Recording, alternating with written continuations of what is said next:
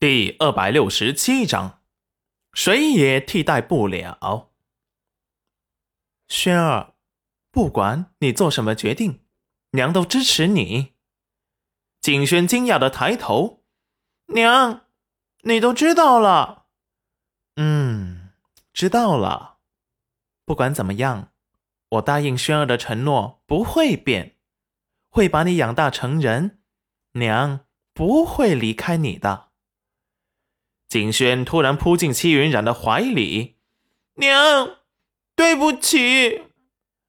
戚云染的眼神也有些湿润。没关系，反正你爹他是丞相，我们迟早要去京城的。景轩紧紧的抱着戚云染的腰，愧疚的落泪。他知道娘是不愿去京城的。他听到了娘和爹吵了很多次，每次都是因为娘不想去京城。可是，如果他不去京城，他娘黄翠翠就永远背负着骂名。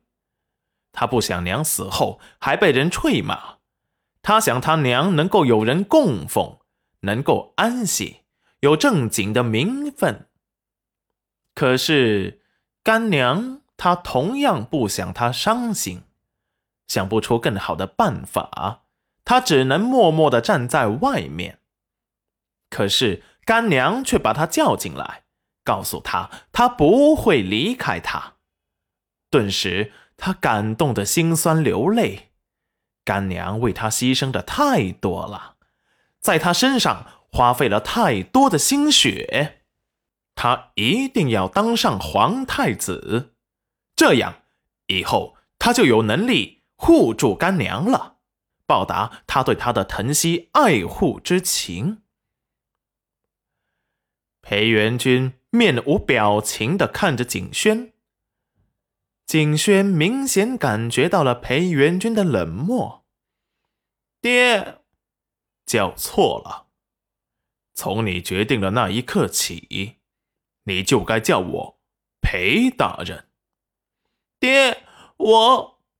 裴元君低眸看着他，语重心长的说道：“京城很复杂，以后爹和娘都不要叫了，不然，怕我和你娘都会惹来杀身之祸。回去之后，你干娘只能是你的养母，你的娘只会是皇后娘娘。”这样，你才能当上皇太子。千万别叫错了。说完，让石安把他送回了房间。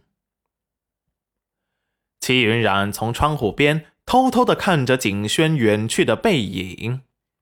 裴元君走了过来，温声的说道：“娘子，别难过，皇上。”会保护着他，我也会保护着他。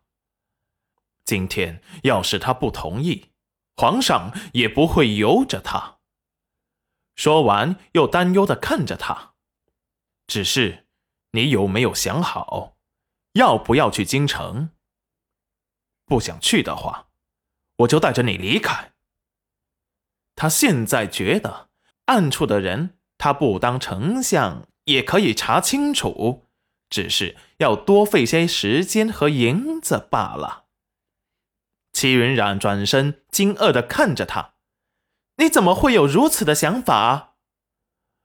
我见娘子并不开心，想来也是极度不愿意去京城的。你怀着身孕，我还是希望你能开心一点。齐云染沉默了。他突然想知道裴元君到底爱的是谁，值得他费尽心思的，什么都可以舍弃，只想对他好。裴元君，如果如果我真的不是你夫人，你还会对我好吗？裴元君宠溺的看着戚云染，娘子，孩子都有了。还说什么傻话？我等的就是你，谁也不可替代。